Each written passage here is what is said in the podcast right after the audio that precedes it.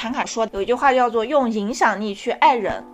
做自媒体是可以去加强你的个人影响力的。当你的个人影响力上去的时候，你其实是可以把你个人的能量给传递出去的。然后今天晚上，我们的博主他是一个有自己个人技能的一个博主。我跟大家说过，商家博主的话，你怎么去变现？你要么的话，你自己有产品；有要么你就自己选相关喜欢的一些产品；要么就选品；要么就自己已经有产品了；或者是还有一种就是自己是有个人技能的。那像我们今天的嘉宾泡泡的话，她本人的话，她是属于一个蛮有能量的一个女孩子，然后她自己是。做烘焙做了非常非常的棒啊！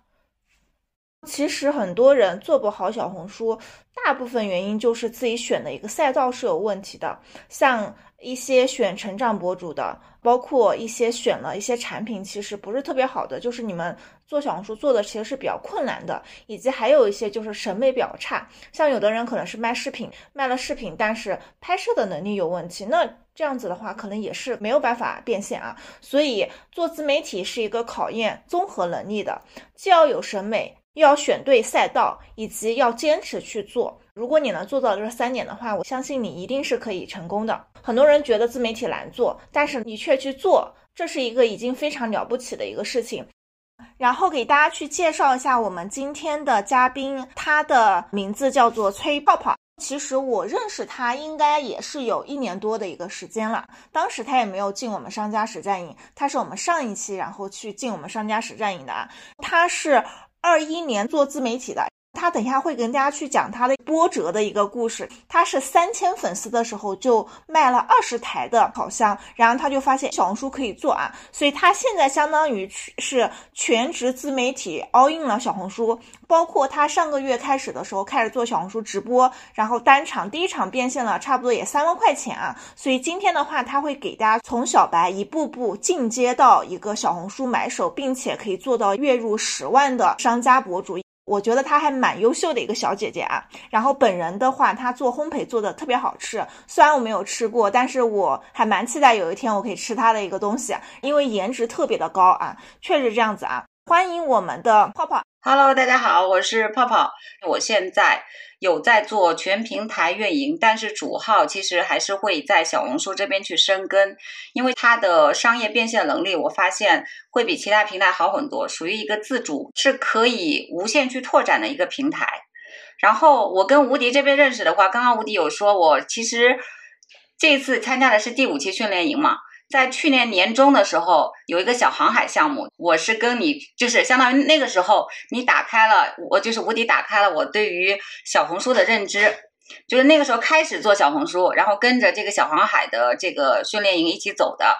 然后我这里再插播一句，其实无敌应该不记得我，但是我在二零二一年花爷的那个第一次线下见面会，你是主持，你记得吗？哦，记得记得。嗯，然后后来我就说，这个无敌就是上次在做主持的那个人。我说他跟花爷是认识，反正就是说和你的认识，我觉得挺巧合的。我现在在做的是烘焙赛道，烘焙赛道呢又区别于可能我们经常见到的纯纯的烘焙博主或者美食博主。我做的是一个复合载体，我可能还会做一些干货分享、教程分享，包括做一些产品的评测，都是真人出镜。那这样子呢，可能就会打造一个比较好的 IP 形象和人设，建立专业度。所以呢，就包括刚刚吴迪说，在三千粉的时候，能够有人找我咨询，然后去下单，我觉得基本上是这个前期把 IP 人设定位走准的这样一步，然后后面就带来一些比较正向的反馈。你现在大概是什么样的情况嘞？我现在其实我的粉丝涨粉不算快。就比较稳的，我现在粉丝大概是三点五万左右，但是直播其实还涨粉，好像还蛮快的。后来不是咱们的实战营会推荐说去建立一个叫企业号来负责引流嘛，然后每天都会有引流，都会有私域咨询，就是每天都会有人咨询，然后再引流到私域，少的话五个，其实多的话就刚好双十一期间还蛮多的。嗯，双十一期间你有什么变现的规划吗？双十一期间好像真的是多条腿在走，然后第一个是做直播，直播，然后我十号、十一号可能还会跑两场，嗯，然后第二个的话就是可能做一些干货分享、导购分享，然后这样去引流。其实因为前期的内容铺垫，就像说小红书的长尾流量非常大，甚至有人会找到我去年的一些内容，然后问我这个该怎么买，那个怎么买，有没有好价。所以前期的铺垫就是在特定的时期，比如说双十一购物，它会给你带来一些流量反馈这样子，然后咨询也会比较多。对的，其实我看到你的。案例嘛，我有点想到，就是有一个博主叫做野柿子小姐，你可以去看一下啊。她是现在是家居博主买手排行榜的第二的一个博主，她跟你很像，就是她自己有做自己的企业号，然后有一个品牌叫做东市西市，她的直播间里面会卖她自己的品牌，而且她的品牌的产品卖的还挺好的。你可以考虑，因为你本身你就要进行一个带货嘛，那你是不是可以放一两个品你自己的一个产品，可以试一下？这个想法还真的有想过，因为其实有时候也在你身上去找灵感。我甚至想，我们去做烘焙新手的一个培训营，就甚至比如说我接触一些宝妈嘛，让这些宝妈怎么样去做小红书之类的。其实我们有很多想法，后来发现，包括做自己的品牌，未来可能会考虑，但前期包括现在，我们好像就是精力不太够，所以后续扩充团队还是怎么着，就未来可以作为一个规划来讲。大家听到现在，其实知道，其实泡泡泡会做很多。第一个，他有他的企业号，他可以卖产品；第二个的话，他可以。做小红书直播，第三个的话就是他如果想接品牌的广告，他也是可以接的，所以他的变现的道路是比较多的。然后我给你一个建议，就是能卖货还是尽量去卖货，知识付费还是比较去耗时间的，尽量去卖一些好的一些产品，我还是比较建议的啊，这个变现是比较快一点的。然后其实我们泡泡啊，他是从一六年就开始做自媒体了。他的故事也比较曲折吧。他是二一年是辞职了做自媒体。我想问你个问题：你是遇到了什么？你发现为什么自媒体可以？你最后选择了全职做自媒体？我觉得可以归结为两点吧。一个叫做职场受挫，就是很多时候是是不顺造就了你后面的一些改变，也就是你刚刚说的那个什么越困难的时候反而是你往上走的时候。第二点，后面我会跟大家讲的，就是一个，当你职场受到冷落，而你的副业又能够蒸蒸日上，甚至能够弥补你正儿八经工作的时候，那个时候我就决定走出来了。我不知道大家愿不愿意听？哎，其实二零一六年，因为我其实我在国资企业、在在外资企业都待过。二零一六年，我曾经以为是我风生水起的时候，就认为，哎，我可能还要往上去提了。然后呢，好巧不巧，我自己开着那个小牛电动车，就是小牛的第一代电动车，很重的那台，然后撞到路牙子上了，结果就是右腿胫腓骨骨折加骨裂，那就相当于我需要在家需要比较长的一段时间去静养。那在这个静养的一段时间里边，我算是开始接触了互联网。我说出来可能不信啊！我二零一六年的时候，我是一个纯纯的互联网小白，我没有支付宝账号，我我不知道什么叫淘宝，就是我可能需要买的东西是我老公从他的账号去买，就那个时候我真的对互联网一无所知，然后我就在家，因为在家闲着也是闲着，我休了大半年。当然，这个大半年的话，我估计在座的如果是商家老板的话，基本上是不愿意自己的员工去休息大半年的，所以我后来的下场就是我被开了。我相当于被迫开，那就是我刚好在家休养的这大半年。我老公呢，他总是给我提想法，他他不实施，因为他是一个互联网圈子里的人。他说有一个平台叫做什么值得买，那个是开启我自媒体生涯的开始，所以有必要浅浅的提一下。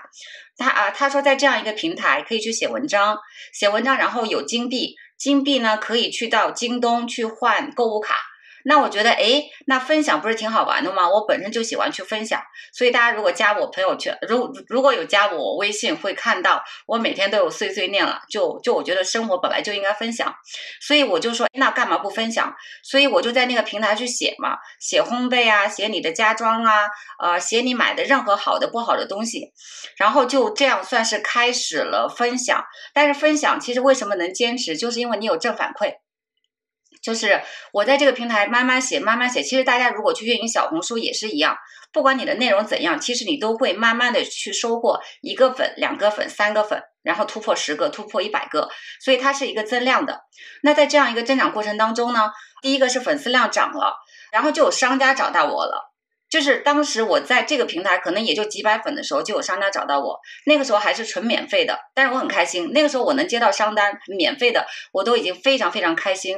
然后呢，就这样慢慢的去写去写，就是所谓的量变产生质变。我们不管做什么值得买，或者大家有在做小红书的，也都是一样，量变一定会产生质变。然后这样的一个正反馈就在于说，不断的有商，因为我粉丝也在涨，那不断的就有商家找到你。从一开始的免费到两百到五百到一千到五千，然后现在可能八千甚至突破一万，是这样一个一个正反馈，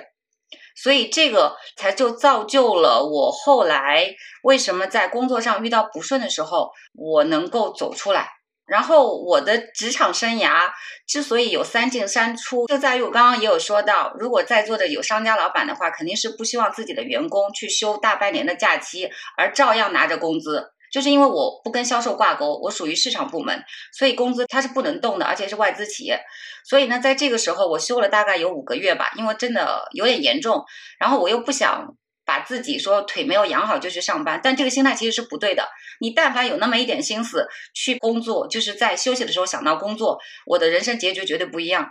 所以后来老板还特地到我家里来看我的恢复。我还假装，其实好像是有点假装了，说我没有恢复好，但我其实能走路了。等我回去之后，老板就已经把我从一线降到了底层，就属于本来你是天天要出差的人，就变成了天天打杂、做考勤，然后呢给销售人员贴发票的这种。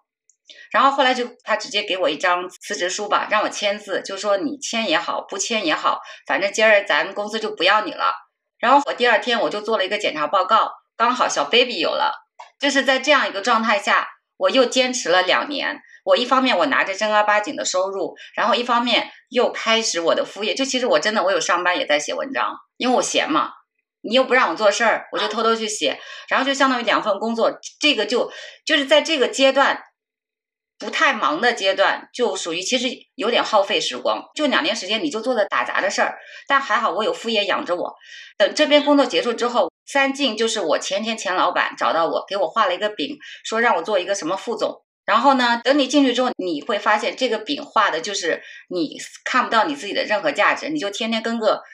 他，就是这个领导已经说了，你就是我的枪子儿，我打哪儿，你你往哪儿走。然后我得不到任何的物质价值、情绪价值，就是我得不到任何肯定，我只是一个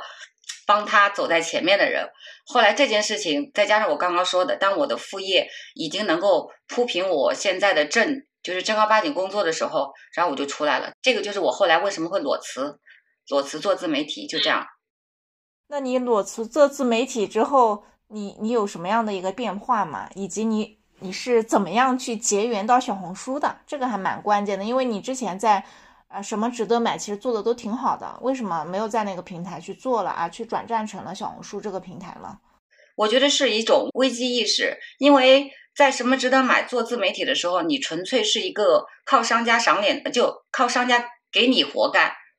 这个时候我就想到了说，如果因为其实博主说实话很多，你如果不是头部的话，那腰部或者 KOC 的话，其实有很多。他为什么要找你？如果大家有在找博主的时候，也都会发现博主真的很卷，他可以一个很低的价格就可以去接。那这个时候就会让我产生一个危机感。如果商家不找你怎么办？商家完全可以不找你。那这个时候我靠什么去生存？是这种危机感，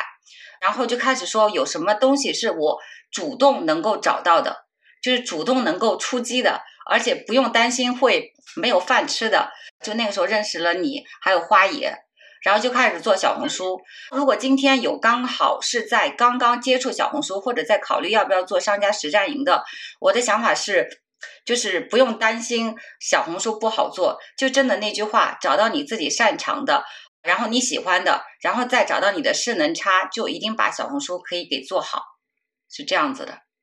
就是由危机感，然后找到了中间刚好遇到了，比如说今天我们刚好有些顺路经过来的，我觉得就是刚好无敌这样的一个训练营，我当时也是阴差阳错遇到了，然后就认准它，然后去深耕就对了。泡泡的话就是缘分啊！我没想到，原来我们两年前其实就认识，在线下的聚会上面就互相见过啊，这个确实蛮缘分的。你是二零二二年的接触小红书的，你还记得你第一篇帮助你变现了多钱的一个笔记是怎么样的吗？你为什么可以变现了？而且你当时跟我说的是三千粉丝就卖了二十多台烤箱嘛，一台烤箱至少也有差不多千把块钱吧，就 GMV 至少挺多的嘛。你是怎么做到这些的？我刚开始做小红书的时候，其实按照正常的逻辑啊，还是会推荐去做爆款嘛。但我好像我当时最简单的想法就是利他，但是当时其实好像没有太多的套路，就纯纯的分享。然后刚好比如说我在测试烤箱，我就直接去录这个烤箱的好和坏。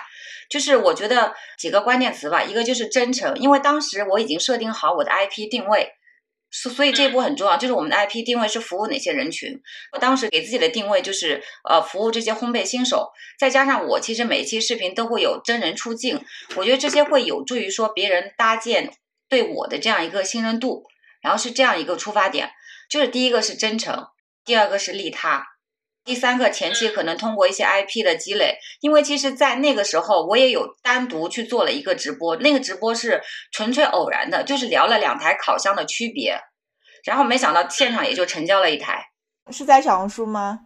对对对对对，就是拿了两台烤箱放在那儿，但我当时我也不知道怎么样去讲，有人问我就讲，而且是临时突发的那种，后来发现还成交了一单，就觉得哎，这这个事情还挺有趣，所以是一种信任。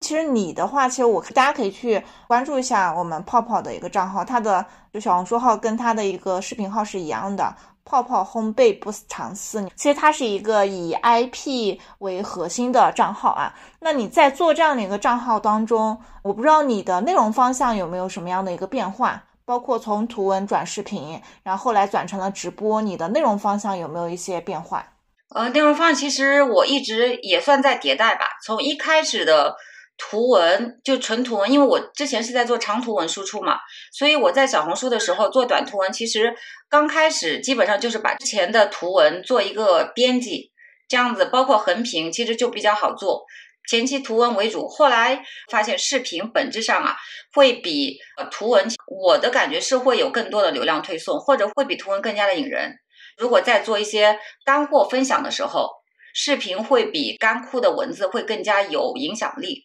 所以呢，我后期视频会偏重一点，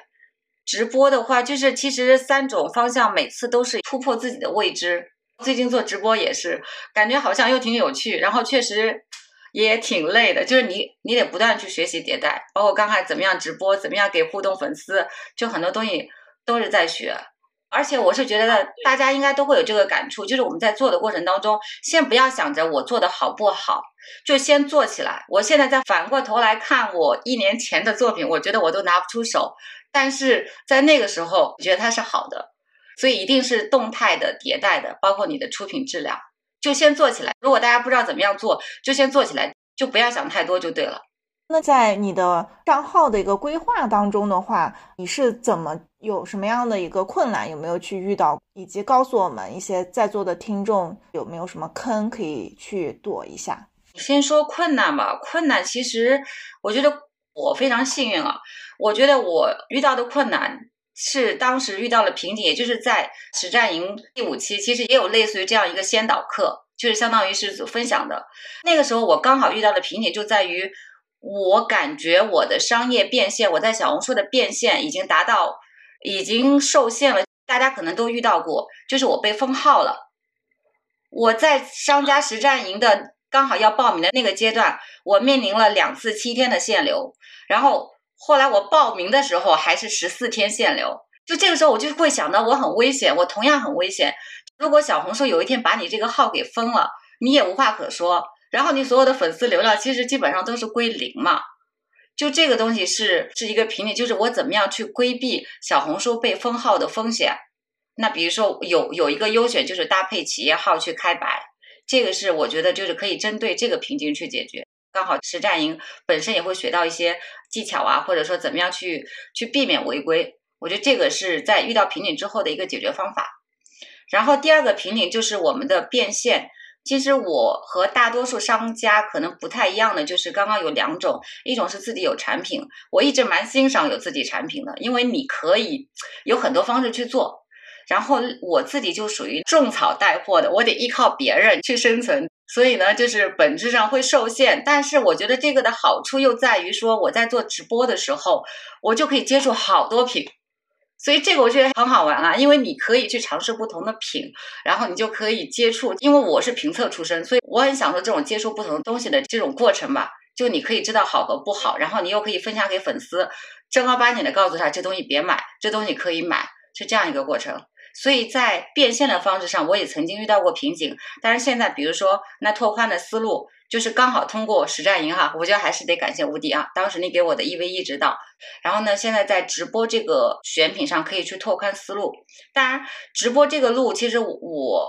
走下来，就是也会觉得得做，就是直播也要和小红书刚开始一样是要做减法的，咱不能什么都带。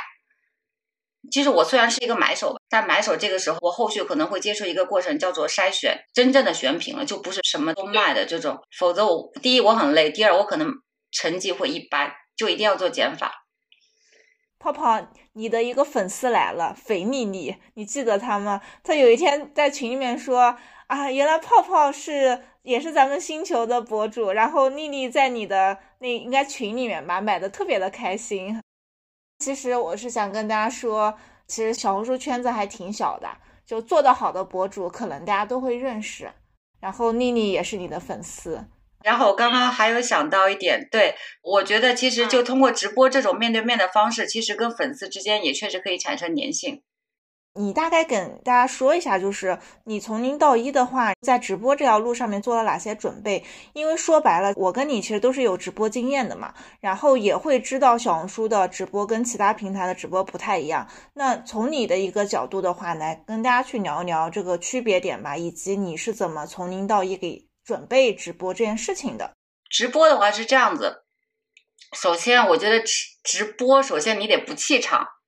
或者说是有是有这样一个应变能力。那我因为之前我是做策划的，再加上我自己在以前的公司也都做主持什么的，所以呢，在面对观众这一块，我可能就是有先天的小小优势，所以这一点我是不用担心的。我自己在直播过程当中的一个收获啊，就是第一个。我们的选品千万不要贪权。其实我是一个烘焙赛道的博主，之前然后就有一些小伙伴说，比如说某个床品也很好卖，然后我当时也就心动了，那我要不要试试这个床品？然后我就会发现，其实根本没有人会问你床品怎么买。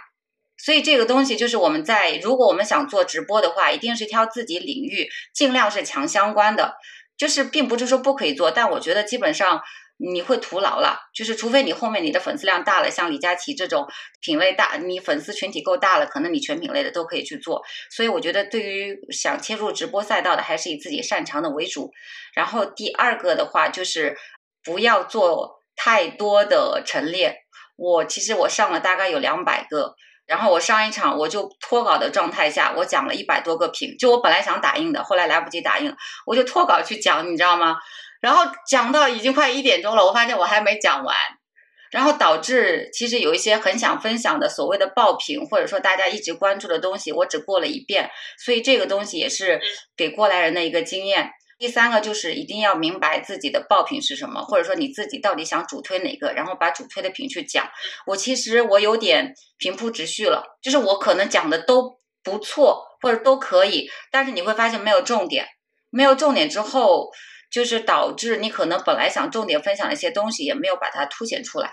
第四个的话，我是觉得就是一些粉丝互动。你比如说，你不能光讲产品。我六个小时我没有吃饭，我从六点钟讲到一点钟，然后你又发现你一直在不拉不拉不拉，然后中间粉丝其实也会去互动，但其实我会发现你。不要那么多的选品，或者你并不是每个品都要讲，然后你留一点时间跟粉丝去聊天、去互动，在这个过程当中，他也会问你一些品，就是其实是大家是需要通过这种聊天的方式，然后去建立友谊，然后跟你产生信任。我觉得是需要这样一个过程。我们不是一个纯卖货的。你换句话说，既然想做 IP，我觉得我是想做一个有温度的 IP。就是真的是能帮助到别人的，而不是说我只是一个卖货的。那如果我是卖货的，其实淘宝的一些博主或者说其他一些博主会比我卖的好很多。讲到这一点的话，其实前两天我故意测了一个东西啊，我让一个抖音那边的一个品牌方的博主去我们直播间帮我去播了一回，我发现转化真的很差。我跟你说，他们那种话术是在小红书用户根本就不买单啊，真的是这样子。反而就是可能像我今天跟泡泡这种家长里短的这种聊天式的用户才愿意去听啊，才愿意你去买单。再给他做一些场景化的一些描述啊，比方来说这个东西可能你你的宝宝用起来比较舒适度，包括可能它的整体的包裹感比较好。就你得去讲你的使用场景啊，然后其实我前段时间看那个伊能静的一个直播话术，我觉得都有点在讲故事了，包括讲自己的一个人生经历。有的时候感觉啊，就直播小红书直播的主播，对于主播的一个要求还真的挺高的。就你还得去讲这个产品背后的故事，有的时候涉及到一些。比方来说文化，你还得出口成章去背一首诗啊！说真的，就是做小红书的主播没有那么简单。然后抖音和淘宝的话术全部都用不上，真的是这样子。我在正式直播之前，其实我也有去看，包括董洁什么的，然后就会发现，真的就是大家不会像抖音直播间那么吵，就很安静的讲解产品。然后我还觉得说这种方式好。我们也比较擅长说安静的去讲产品这样子。关于直播还有一个，因为其实也有一直去强调直播预约，但是预约这个东西呢，我自己有一个感触，第一期预约其实还是有一些效果的。后来第二期因为时间比较紧，比如说我第二期我大概只有一周的时间进行预热，按道理需要预留两周，然后我就发现我密集的去发，我密集去发之后，第一我自己有点疲了，第二我发现我发到粉丝圈也没有反应了。就大家也可能疲了，我可能一天甩两个直播预告，就大家就会觉得，我想表达意思就是，咱们做直播预告的时候一定要精准一点，就不要铺天盖地的，就一会儿一个，一会儿一个，一定一定就相对要精准一点，不要太散，或者说要把核心推的东西你精选出，比如说一个两个，然后再出一个合集报告，这个是我接下来想试试看的。其实我的想法是这样子的，就是本质上来说，小红书公域的流量推送你关注你的粉丝，他们可能第一次在你的直播间购买的成功率其实比较低的。但是呢，在你直播的过程当中，他会可能会关注你，成为你的粉丝。你后续的再去运作你的账号的时候，他们可能是为你买单的。所以就是有一个从不熟悉到熟悉的一个过程，所以这个时候我们在直播的过程当中，让这些粉丝去关注你，其实是一个比较核心的一个动作。包括你在直播的过程当中，你去推你的粉丝群，让他们进群啊。然后粉丝群的话，就是你可以把它做到你自己的私域的这样的一个群里面，也是可以的。还有一点，做小红书直播最好是你有一点用户群体了啊。这个是比较好的，因为泡泡的话，他之前应该是在微信群里面就是有一些粉丝嘛。对了，吴迪，我刚刚想问一下，像直播的时候，那个点赞互动很重要吗？是不是不重要？就那个点赞不重要，你要么就早点播，要么就晚点播。一般像七点钟到十点钟是竞争比较大的时候。想问泡泡一个问题啊。本质上来说，其实你是一个纯博主转成商家博主这样角色的人嘛？你感觉你跟品牌合作，以及后来你自己成为一个商家博主的时候，有什么样的一个不同点了？是说我跟品牌合作和成为商家，我刚开始是素人博主和品牌沟通的方式，是不是本质还没有变？我还是得依靠商家，是不是？我的意思就是说，你现在其实有一个身份，就是你也可以自己去卖产品嘛。但是你之前的话，可能只是通过接商单嘛。啊，就你感觉这个身份的转变有没有不同？就是博主转身成买手啊，这两个身份的转变，你觉得有没有什么不同？之前其实做商家，其实刚开始跟商家纯粹接单的时候，比如说刚开始接单的时候吧，我觉得更多的是把这个产品评测。分享给别人。但是如果现在我作为一个买手之后，我相当于是作为品牌和这个消费者之间的一个连接渠道，我觉得可能这个意义更大一些。就是我可以第一手接触到商家的产品，然后我又能够第一手时间尽可能的，比如说分享给用户这样子，应该就流通的方式更加快了吧？就是我觉得我做的意义，我做的事情可能就不纯粹只是一个分享，而是真的能够让好的产品分享到这个用户手上，是这样子。还有一点，我感觉买手身份有一点不一样的，就是买手身份其实是挑品牌的。比方来说，那个品牌说给我多少钱，问我接不接，我可能就是属于一个被动的一个呃趋势嘛，就是我不接就没有钱。但是买手的话，我就会考虑这个产品我用户喜不喜欢。那我对于品牌的话，可能就是挑的严重一点，就有的品牌可能找我，我都会拒绝掉。我就跟他说，你的调性不符合我的一个用户粉丝画像。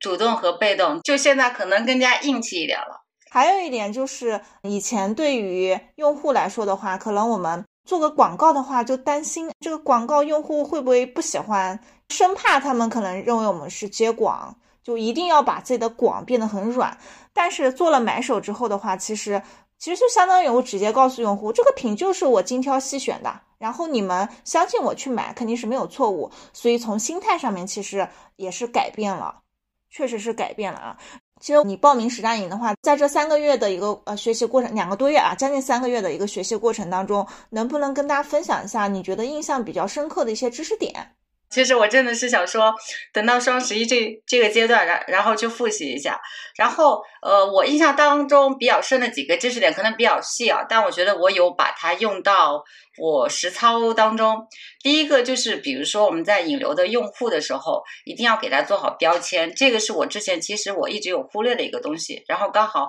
就是虽然是细节的东西啊，但我觉得对我帮助还挺大的。就是比如说你要标注好它的来源，然后它是怎么样的一个属性，包括这个日期。这个后来我在粉丝群运营的时候就会相对比较方便一点。包括你可以筛选品类、筛选日期之类的。第二个点的话，就是怎么样去避免就是平台违规，然后包括我们怎么样和这个呃企业号去打好配合。这个也是我觉得我学到的，我觉得受益非常大的一个点，就是我们不要盲目的去去冲，一定要有技巧的去冲。然后我是实操当中这两点是对我感悟比较大的。我们很多老板就在上课的时候就已经在赚钱了。我印象很深刻的就是，你这一期有个同学叫做 Ariel，他就一直都没有怎么出现过。但是他课程是听了了啊，但是作业也没按时交，然后我们就跑过去问他说：“你怎么没交作业？”他说：“我一直在忙着赚钱。”他呃那个月的话也变现了差不多七八万块钱，就他是一个人做流量，然后一个人做交付，还蛮辛苦的。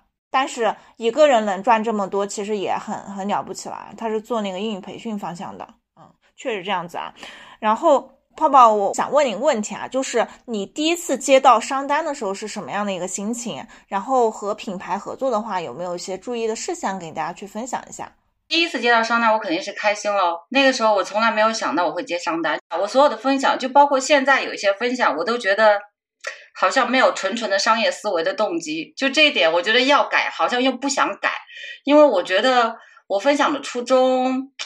就是想帮助到别人，我就是想分享这个。我之前有跟吴迪沟通过，所以这个东西就是一部分保留，一部分还在坚持。然后，那在我们和品牌方沟通的时候，我会觉得，尤其是我接触产品越来越多的时候，比如说我有几十台烤箱，其实我对烤箱已经有比较深的认知了。所以，当我在接触新的品牌的时候，烤箱的时候，那我其实我会保有我自己的一个认知。那我会避免尬吹行为发生，所以这个行为就会导致我在看到另外一些博主分享的时候，我会很难受，因为我觉得那个是尬吹嘛。所以在和品牌沟通的时候，我会还是秉承着一个相对客观的一个态度去和对方。当然，如果品牌方比较强硬的话，毕竟对方是金主爸爸嘛，可能我们就是把这个表达婉转一点就好。但是我真实的一个想法就是，我表达的时候还是会客观一些。不会说去尬吹那个点，就是我认为不好的地方，我或者是就是我不太喜欢那种大捧的，就是还是想追求一个真实的东西。然后我记得你之前问我一个问题，就是说吴迪，我到底是要做我喜欢的内容，还是说迎合用户的需求去做内容？然后你后来选择的是什么？兼顾吧。我还是想做一些我想做的内容，但是也不盲目了。之前可能会纯纯的从我觉得有用的角度去讲，那现在可能也会追求一部分从爆款选题什么之类的，就是从爆款选题的角度，然后再去切入，就可能都会有，就还是保留自我的一部分。因为这个社会，我觉得或者说这个大环境，我们是需要去让自己改变的，不能呈现在自我的小世界当中。然后突然想起来有个问题点，我觉得问应该还蛮蛮有意思啊，就是我我们泡泡其实是宝妈，对不对？你是怎么做到又带孩子，又是妈妈的身份，还能全职做自媒体的这件事情？以及你的老公在你的这个创业过程当中给到了你什么样的支持？可以跟大家去聊一下。这个我其实我蛮惭愧的，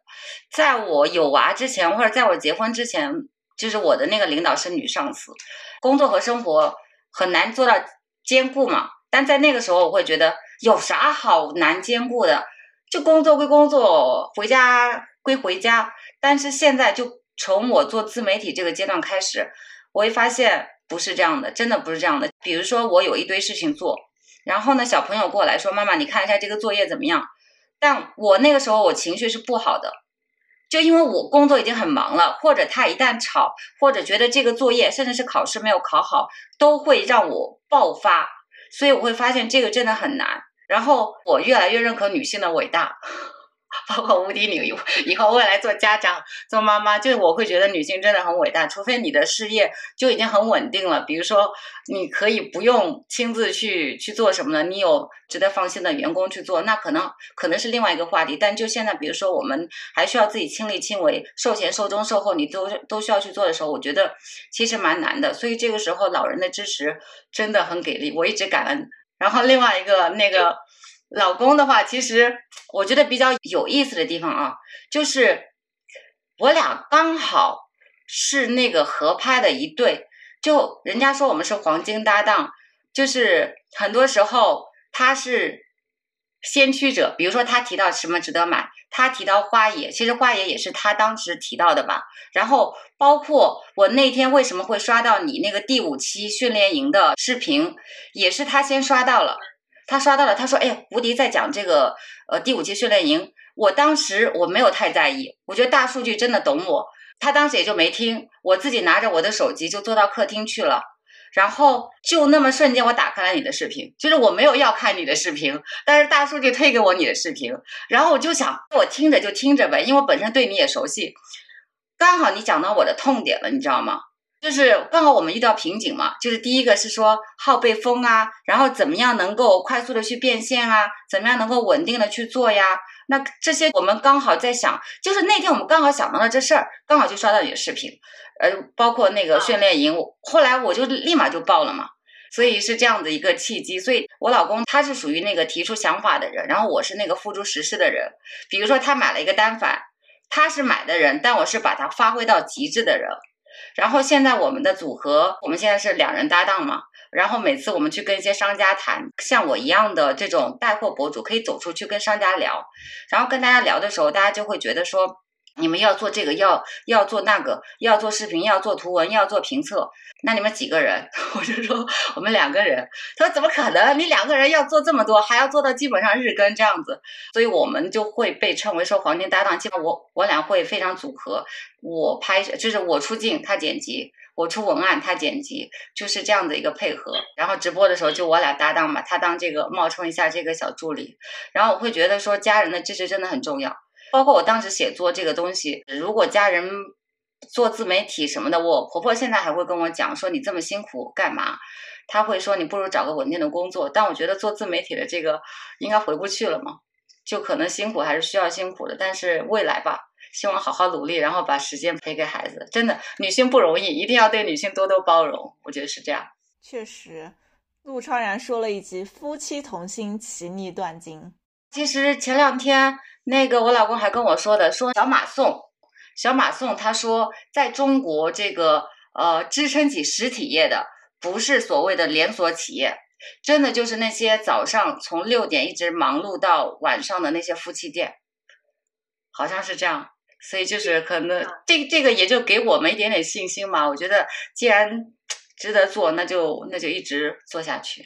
然后其实突然发现，就是泡泡能做好这些东西，不光光有一些像我们这种自媒体圈子的引引路人啊，就老公也很重要，然后能照顾孩子的父母也很重要。如果没有家庭以及社会上这些朋友的帮助，其实也很难成就一个女孩子的烘焙的梦想。我要感谢无敌，真的就是，其实我觉得。现在肯定不是我们最好的状态，但至少我们是在进步嘛。所以我觉得是实战营这个口子，让我们打开了一个新的认知。我觉得这个点，我觉得是非常重要的。否则，我们还在我们的这个小小圈子里就没有走出来嘛。比如说跟无敌学习，刚好训练营里面也有其他一些小伙伴，是这样一个相互陪伴的过程当中，其实就会认识到很多很多东西这样子。而且还有一个叫做顺势而为。就可能我们先做着做着，然后在这个过程当中，比如说我很多东西真的是偶然，我认识无敌，或者说包括就是我想分享的一句话是想说，人生没有白走的路，每走一步都算数。我骨折那个时候，我认为我人生到了低谷，我说我一个腿我就这么断了，我说我辛辛苦苦攒了几万块钱，就瞬间要做手术，因为我当时我还想着我要出去玩儿，我我说我这个。好不容易攒的钱就这样的骨折着，几万块钱没了，就后来就会发现，你骨折是骨折了，然后你开启了你的自媒体生涯，就很多东西给了你一个希望，然后一会儿下又给了你一个希望，包括我做小红书，比如说我前面说到我遇到瓶颈，我被封号了，我整个号就是直接起不来了，我又遇到了商家实战营，包括其实我们也有想法说要做矩阵号。但是实力就是精力已经不够了。那如果在精力不够的情况下，只能认清事实，那就做好现有的号。反正就是本身上也是往前走嘛，所以就是认定并且坚持着。然后遇到挫折，我觉得反而就像就是遇到挫折了就往前攻，一定会有希望的。我可能天生是个乐天派，就是我会很容易哭。其实我会哭，但我哭完了，我立马又没事儿了。所以基本上是这样一个状态。突然想起来，就是我刚刚其实，在开始的时候给你推荐的那个博主野柿子小姐，你真的可以看一下。因为现在其实你有运营扶持嘛，然后多借助他们的流量，包括一些干货笔记，你也可以让他去推推，可能涨粉还挺多的。尽量在有流量扶持的时候，把自己粉丝涨到一个十万的一个量级，后面的话肯定就就越来越好。干货和直播没关系也能推吗？你挂上你的直播预告就可以啦。晓得了。不过我跟你说，就是运营推的话，其实每个人就是固定流量的，尽量把一些，比方来说，你看后台嘛，把一些涨粉高的一个笔记绑上你的一个直直播预告，然后给他们放着去推牛。其实我们也到九点钟嘛，然后我其实还准备了最后一个问题，可能对很多人来说的话，泡泡是一个蛮特殊的，因为他把自己的一个烘焙的一个爱好融入到了生活，并且成为了一个事业啊。其实很多朋友可能都会羡慕这样的一个生活，然后我想你能不能给一些普通人入局小红书的建议？我先说明一个大方向，因为我跟或者说我跟我老公两个人本身是善于能折腾的吧，可能就是觉得生活就是要多点折腾，所以比如说我们熬夜啊，或者去乐此不疲的这种。就是我们这一年的加班，可能比往年十年的都多，但是又乐此不疲。然后呢，我也会发现，呃，一些比如说我身边的一些朋友，他们也会乐，就是觉得生活现在挺好的，不需要像咱们这么拼。所以我觉得这个是每个人的生活状态决定了，或者说他本身的想法决定了我们要不要，比如说走小红书赛道，或者是做一些其他的这样个新的尝试。然后呢，对于如果想入局小红书的，我自己的想法是这样子啊，嗯，首先还是得有一个爱好，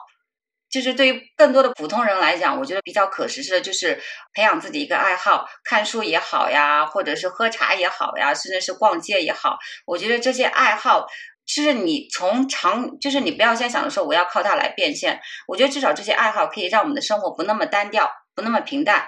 比如说，我喜欢烘焙，我前期的想法就是给家人，或者说，哎，过年过节我还能给朋友们送点吃的，这个至少是健康的，我觉得是这样一个想法。然后未来这个爱好，它一直陪伴着你。未来如果你但凡事业出现不顺心了，或者说你想给自己找做做个斜杠青年去做一个副业的话，那这些爱好我觉得是可以反哺过来帮助我们的，因为你你会比那些刚入坑爱好的人肯定会多一些知识积累也好，经验也好，你就可以通过你这些多出来的势能去帮助到别人。这个是我觉得大多数人都可以实现的，就是培养一个爱好，哪怕你喜欢逛街，你都可以逛出各种买买买的经验。比如说，你就喜欢逛床垫，那你就可以告诉大家床垫哪个好。你如果喜欢逛家居，你就可以说这个品牌是好，是刚刚怎样怎样，新锐家居也好，还是怎么样也好，对吧？所以这个是我觉得大多数人是可以实现的。第二个，如果大家想做自媒体的话，可能就是要需要多一点点的自律，因为。自媒体它不像上班，固定你九点钟要到公司去打卡，那真的是 你做自媒体，你可以从早上睡到晚上，所以这个时候我们的自律比较重要。当然这个我没有做到了，我我比较惭愧。前一阵子还有人问我年初定的 flag 有没有实现，我说每天要运动，然后当时说的很好听，运动嘛，只要你动一分钟，你肯定会动五分钟。但这个东西我至今没有实现了。但在写文这个事情上，就是因为你去正儿八经的把它当做你的事业来讲，这个我是有一直在坚持。所以第二个是想和大家分享的，就是要有一定的自律性，可能你才能把自己这个自媒体账号做的会比较好。突然想起来一个问题，就你这两年就是自媒体上面有没有交过什么好朋友？包括你一些认识链接的一些人，可以跟大家分享一下这些朋友的一些故事吗？我在陆陆续续也是认识了很多，就是没有见过面，但大家对对于泡泡这个认知，我觉得就我能感觉到大家还蛮喜欢泡泡，或者说喜欢我的。包括比如说我出差去顺德，然后就周边就有很多人说，哎，泡泡你来了或者怎样，所以。就是大家都会在朋友圈去互动，所以未来我会有一个想法，也是真的像把大家当朋友一样处。比如说，我会到一个地方，我会提前发一个通小小通告也好，或者朋友圈套通告也好，就大家可以在一起去聊人生嘛。因为同样是爱烘焙的人，我觉得是想有有这样一个想法，就是天南海北的人，但是因为烘焙这个爱好，然后凝结在一起，可以去聊聊天。我自己以后还想做一些线下见面会。就大部分是没有见过面的。我上次烘焙展就做直播，刚好线上有个粉丝，就还蛮激动的。我觉得以后未来有机会可以以某种方式来见面，线下见面会这种。确实，哎，烘焙的话，要么就卖卖一些烘焙相关的产品，要么的话就做知识付费嘛。呃，最终的话变现的道路应该就这两两条，所以你想好你做哪一条？我在想，你是不是还可以去开一些类似于像 Girlfriend 的一些的一些线下的一些门店？我不知道你有没有去想过。我想过，但是我想的是，绝对不是我做，我没有精力做。我想找一个志同道合的人，我哪怕负责品控，或者和他一起负责研发。但是我觉得我可能 没有精力，反正做肯定不是我做嘛。但是需要有一个人去去去主理。而我是可能是这个店的灵魂之一，我是这样去想过。然后，因为还有一个你刚刚说知识付费这个东西，我们也在脑子里面去想过这个东西。然后呢，包括群里面也有些人人在问，因为我刚刚说到群里面有些是宝妈嘛，宝妈也是闲在家里，然后他就说泡泡，你有没有什么课程可以带着我们，就是相当于去变现或者或者辅导的这种。然后当时我也我也说等我。但是因为这个课程体系本身，其实我们有做初步的课程体系哦，但后来发现不成熟，而且你又需要投入新的精力去打造，而且你自己要足够的专业去跑通。那我觉得有多少能力做多少事儿，如果自己确实就是你不能跑通一个闭环，如果你初阶可以跑通，你没有中阶、高阶去承接的话，我觉得好像不不算完整，就可能会让甚至会掉口碑嘛。就是与其自己不能完全做好的事情，我。后来我就放弃了，我说可能是我不擅长的。然后我从泡泡身上，就是他是把一个爱好发展成了他的生命的多样性。就单纯这个烘焙这个赛道，他有开自己的一个账号，然后有想过做支付费，还可以去开线下的门店。就单纯这一个细分赛道就可以做很多了。啊，所以你想一个点，凡是你能找到一个属于你的赛道，其实你也可以成就很多自己的梦想。嗯，哪个女孩子不想拥有一份自己的事业了？哪个男生不想能够在你最好的时间阶段拥有一份让别人羡慕的你的一个事业了。其实很多人都想啊，就尽管在这一路上面，可能家庭没有特别支持，或是旁边的人或说你怎么不去找一个普通的工作，但至少我们是在坚持自己的一个理想，去实现我们自己热爱的一个事情。嗯，这一点真的还蛮重要的。就是做自媒体这件事情啊，说真的啊，没有特别的 简单，因为你要去花时间去创作。你要去写，你要去拍，你要去看别人怎么去做，你不存在有朝九晚五的生活，真的是这样子的。深更半夜在写东西很正常的，早上的时候有的时候起不来也很正常的。我是感觉就是有一点就是跟那种朝九晚五的生活完全是不一样的啊，真的是这样子。但是自媒体的话，给大家带来了很多生活的快乐感，我就是可以遇到一些喜欢我的粉丝。啊，我就是可以遇到一些跟我志同道合的朋友，然后在别人上班的时候，我们可以去到别的地方去玩，啊，这个都是 不同的一个快乐感，然后不同的人生啊，其实真的就是每个人的选择不太一样嘛。其实我也不是特别的鼓励说你们一定要辞职全职创业做自媒体啊，就是很多的工作其实还是要人去做的，不能全部都辞职做自媒体了。当下的话可能是比较好的一个赛道，所以做不做是你自己的个人选择，但是你可以把它当做一个你自己的兴趣爱好或者是副业来做，肯定是可以的。讲到数字游民，我我跟我团队的姑娘就说了，我们双十二结束了之后，我就会带他们去那个安吉那边有个 DNA 的数字游民中心，可以一起去体验啊。然后欢迎到时候有兴趣的小伙伴，你们可能都会面基啊，就是感受不一样的一个生活，去到不同的地方去玩。其实我们只要一台电脑、一个支架，然后一个手机，我们就可以工作了。包括我爸妈就很神奇，吴迪你怎么赚钱呢？我感觉你天天在电脑面前，你就可以赚到钱。确实是这样子啊，就做自媒体方面在这里啊，还是蛮不一样的一个人生。包括我这段时间的话，我发现我的播客，然后很多人跟我说，啊，你采访那些人对我的改变还是有的啊，然后说学习了很多。侃侃说有一句话叫做用影响力去爱人，做自媒体是可以去加强你的个人影响力的。当你的个人影响力上去的时候，你其实是可以把你个人的能量给传递出去的。那确实，现在当下社会有的人可能就是。抑郁，或是能量比较低，但是突然发现看到你的视频，然后就被你感动，或者是觉得要自己更好的生活是有可能性的啊。你刚刚说到这一点，我确实我遇到过，就是或者说在我的粉丝圈里面是有一个抑郁的妈妈。其实他每次都跟我讲很多很多，从你的视频里面学到哪些，然后他有时候又会聊很多东西，就是他们从我的视频里面看到一些收获，但是他们给我给予我正反馈的时候，这件事情真的真的超级棒。就是我们包括我还还有一点是想说的是，我们在做自媒体过程当中，肯定有人会喜欢你，有人不喜欢你，或者觉得你的表达是有问题，或者是怎样。这个时候真的要回归到初心，就是一定要放，一定要摆正好心态，不要因为那些。可能百分之二十左右不太好的言论，然后影响你创作的心情是这样子。然后你能帮助到那么百分之一也好，百分之十也好，就真的他们会给你一个正向的反馈。我觉得这个就是我们或者说是我持续的一个动力。我遇到过自己觉得，哎呀，我别人说我写的那个家装好物写的啥呀，跟出租屋二点零一样。真的，我那个时候我都觉得，天，我写的这么认真，竟然说我写的像渣。后来我发现不对，我既然是个自媒体人，我就要接受好和坏，所以是这种心态，呃，然后慢慢的就是平衡了，就就就觉得无所谓了，我我可以接受批评，我觉得这些批评反而能够帮助我。对，女性价值以及个人价值真的还蛮重要的一点。我今天跟泡泡聊了很多人生上面的一些东西啊，就可能干货上面就是讲的少了一点啊，但是其实心态其实是蛮重要的啊，真的蛮重要的啊。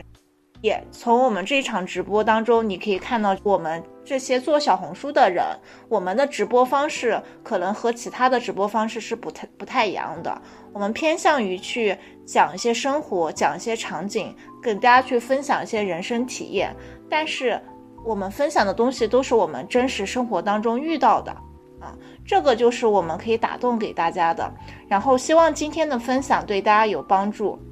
然后也希望大家一直做一个善良、积极向上，然后对生生活充满热情的人。感谢我们泡泡，然后大家可以去我们泡泡的视频号给泡泡送一个小礼物，